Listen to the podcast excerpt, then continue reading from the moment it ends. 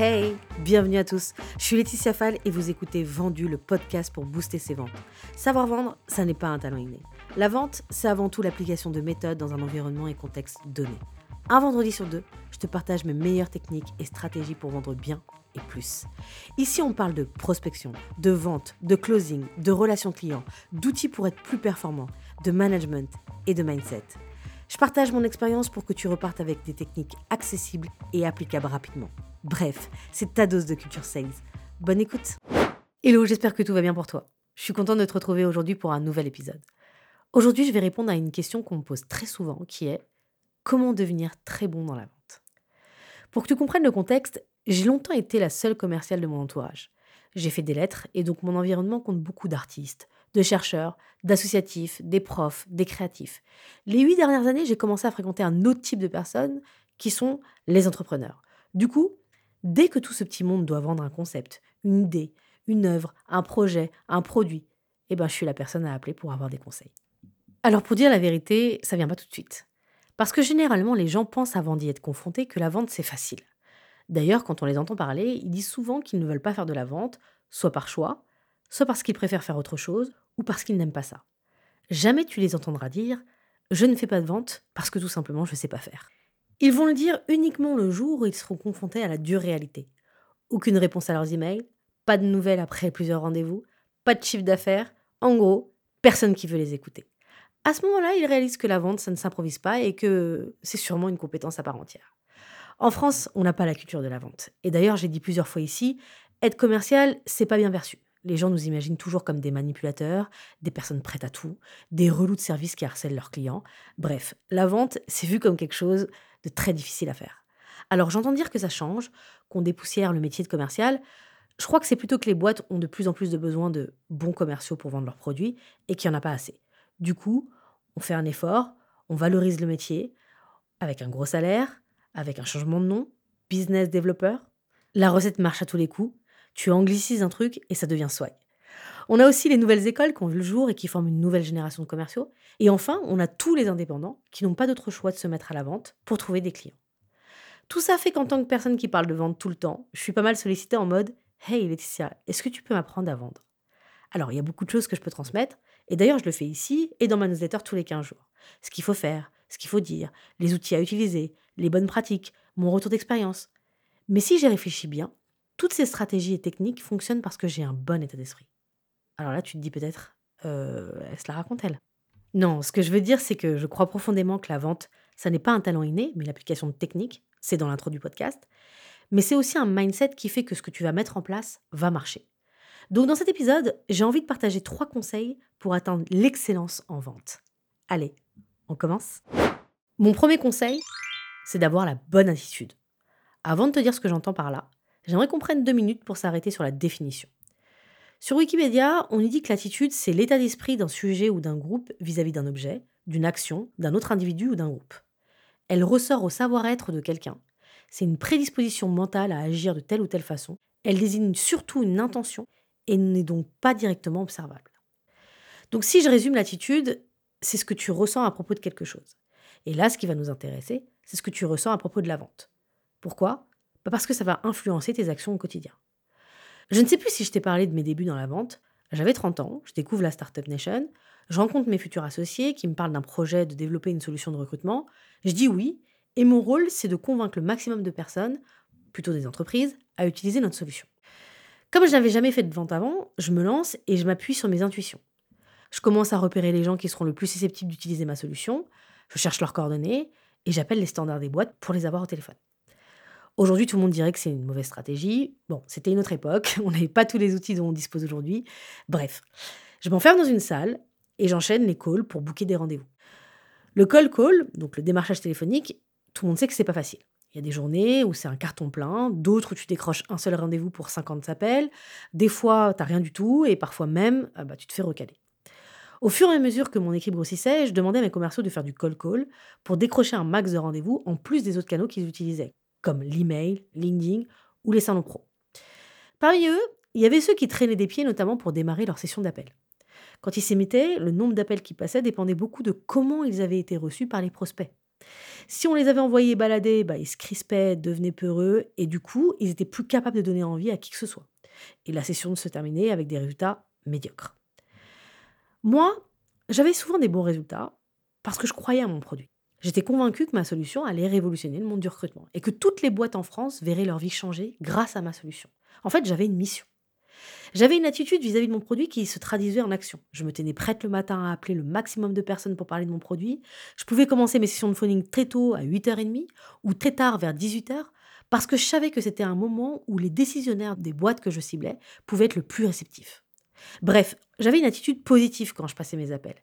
Je ne pensais pas une seconde que je dérangeais mes interlocuteurs. Je pensais plutôt que j'allais résoudre un de leurs problèmes et qu'ils allaient bien m'accueillir. Et si quelqu'un me disait qu'il n'était pas intéressé ou m'envoyait balader, je lui demandais est-ce qu'il m'autorisait à lui envoyer de temps en temps des retours d'expérience ou des infos clés sur le secteur RH. On me disait généralement toujours oui. Alors je restais convaincue que c'était une question de temps et qu'on finirait un jour par se parler. Du coup, je suis convaincue qu'une attitude positive et confiante fait une grande différence sur les résultats. Mon deuxième conseil, c'est de prendre ses responsabilités. Alors qu'est-ce que j'entends par là? Dans beaucoup de métiers, il suffit d'apprendre les méthodes, les techniques, les stratégies, le savoir-faire pour réussir à faire le job et atteindre ses objectifs. Dans la vente, c'est plus compliqué que ça. Tu peux apprendre toutes les techniques que tu veux, ça ne veut pas dire que tu vas réussir à closer des deals. La théorie, ça suffit pas dans la vente. Rien ne peut remplacer le terrain, la pratique, l'expérience et surtout la remise en question. D'ailleurs, en ce moment, je le constate, je lance une offre B2B d'une boîte dans un secteur que je viens tout juste de découvrir, et malgré mon expérience, je dois apprendre et désapprendre un tas de choses. Dans une équipe, c'est assez simple de repérer les mauvais commerciaux. C'est ceux qui généralement trouvent toujours des excuses à leurs échecs. S'ils n'arrivent pas à vendre, ils diront jamais que c'est de leur faute. C'est jamais le problème. Ils vont trouver tous les facteurs possibles et imaginables pour expliquer pourquoi ils n'arrivent pas à vendre et performer. Par exemple, je n'ai pas assez de leads, l'offre n'est pas claire, nos concurrents sont meilleurs, je n'ai pas les bons outils, les prospects ils comprennent rien, les prix sont trop chers, je suis pas assez motivé par ma paye, etc., etc., etc. Attention, je dis pas que toutes ces choses ne peuvent pas être vraies, mais les meilleurs commerciaux prendront leurs responsabilités. Ils sont conscients qu'ils doivent s'améliorer constamment et sont prêts à apprendre. Eux, s'ils ne signent pas un deal, ils vont se poser des questions. Ils vont se dire est-ce que je suis allé trop vite? Est-ce que j'ai chopé les bonnes infos? Quel next step j'aurais pu mettre en place pour un meilleur suivi de la prise de décision? Qu'est-ce que je peux faire pour mieux présenter ma proposition de valeur? En fait, ils inversent totalement les choses. Ils cherchent à détecter ce qu'ils ont raté et ne partent pas du principe que les prospects ne comprennent rien. Ils savent qu'ils peuvent faire évoluer leurs résultats en changeant leurs pratiques et en se posant les bonnes questions. Tout ça, c'est d'autant plus important que la vente évolue très vite, notamment avec les nouvelles technologies ou le contexte économique. Ça oblige à considérer que notre apprentissage ne s'arrête jamais dans la vente. Alors, peut-être que tu es déjà très bon, mais si tu veux garder le niveau, il va falloir s'améliorer tous les jours. Là, ce que je dis, ce n'est pas juste du blabla, genre OK, euh, il faut apprendre toujours. Oui, bon, ça c'est valable pour tous les métiers. De manière très concrète, en fait, moi, je me filme pendant mes rendez-vous ou mes sessions de call. Alors, pas tout le temps, mais très régulièrement.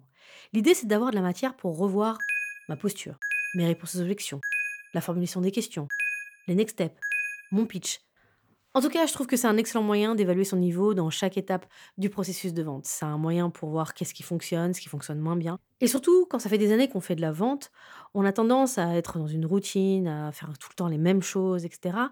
Et en fait, on ne s'aperçoit pas tout le temps que les choses ont changé, que nos prospects ont d'autres attentes, etc.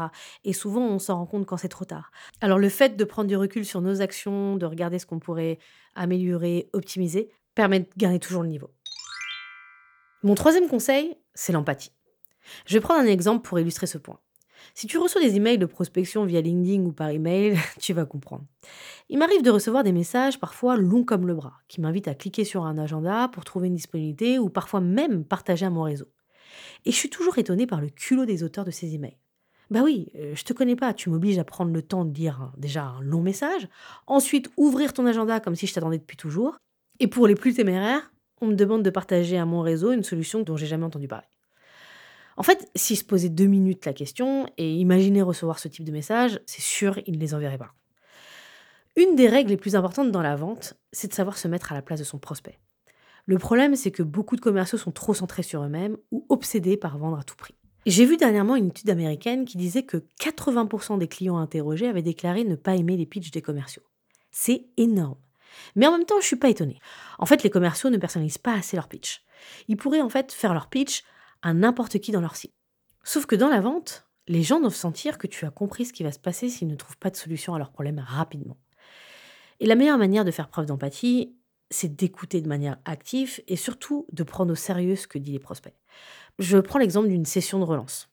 Ton prospect te dit qu'il n'a pas le temps et qu'il a envie que tu l'appelles plus tard. Eh bien, à ce moment-là, il peut avoir deux attitudes. Tu vas avoir le 16 qui va entendre l'information, mais qui va continuer quand même à parler au prospect de l'offre qu'il lui a envoyée et insister. Et puis tu vas avoir le deuxième qui va apporter un confort à son prospect et qui va lui dire Ok, je comprends que vous n'avez pas le temps, vaut mieux qu'on reporte l'échange à un autre moment. Un autre exemple que je peux donner, c'est par exemple si un sales ne peut pas répondre euh, aux enjeux d'un prospect. Il y a celui qui va se dire Ok, mon produit ne matche pas complètement avec les besoins du prospect, mais quand même, il y a 50% qui y répondent, et donc je vais quand même lui vendre. Et puis tu as celui qui va stopper la vente.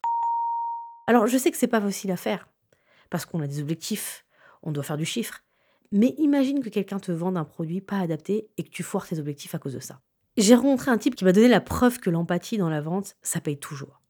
C'est le fondateur d'un événement dans lequel je me suis rendue et qui a réussi, en fait, dès les premiers événements, à avoir énormément de sponsors et à avoir du succès.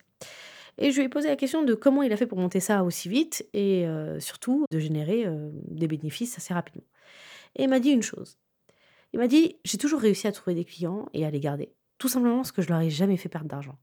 À chaque fois que je n'arrivais pas à répondre à une demande d'un client, je disais que je pouvais rien pour lui. Imagine la puissance du truc. Quoi qu'il monte, il a une base client qui le suit tout le temps. C'est sa capacité à se mettre à la place de ses clients, à comprendre ce dont ils ont besoin, qui l'ont permis de réussir dans la vente et surtout sur la durée. Voilà les trois conseils que je voulais te partager pour devenir meilleur en vente. Alors bien sûr, c'est mon point de vue, tiré de ma propre expérience. Il y en a plein d'autres. D'ailleurs, ça m'intéresse de savoir qu'est-ce que tu penses que tu dois développer pour être excellent dans la vente. Tu peux m'envoyer un DM sur Instagram, LinkedIn ou m'envoyer un email. Ça m'intéresse. En attendant, je te souhaite de closer beaucoup de deals et je te dis à très vite.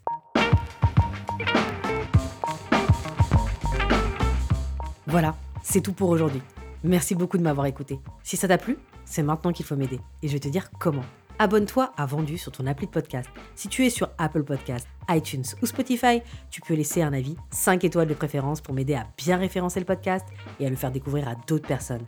Si tu veux me suivre sur les réseaux, c'est sur Instagram que je suis, advendu, V-E-N-D-U.E, e, ou sur la page LinkedIn vendu, V-E-N-D-U-E. Je te dis à bientôt pour un prochain épisode.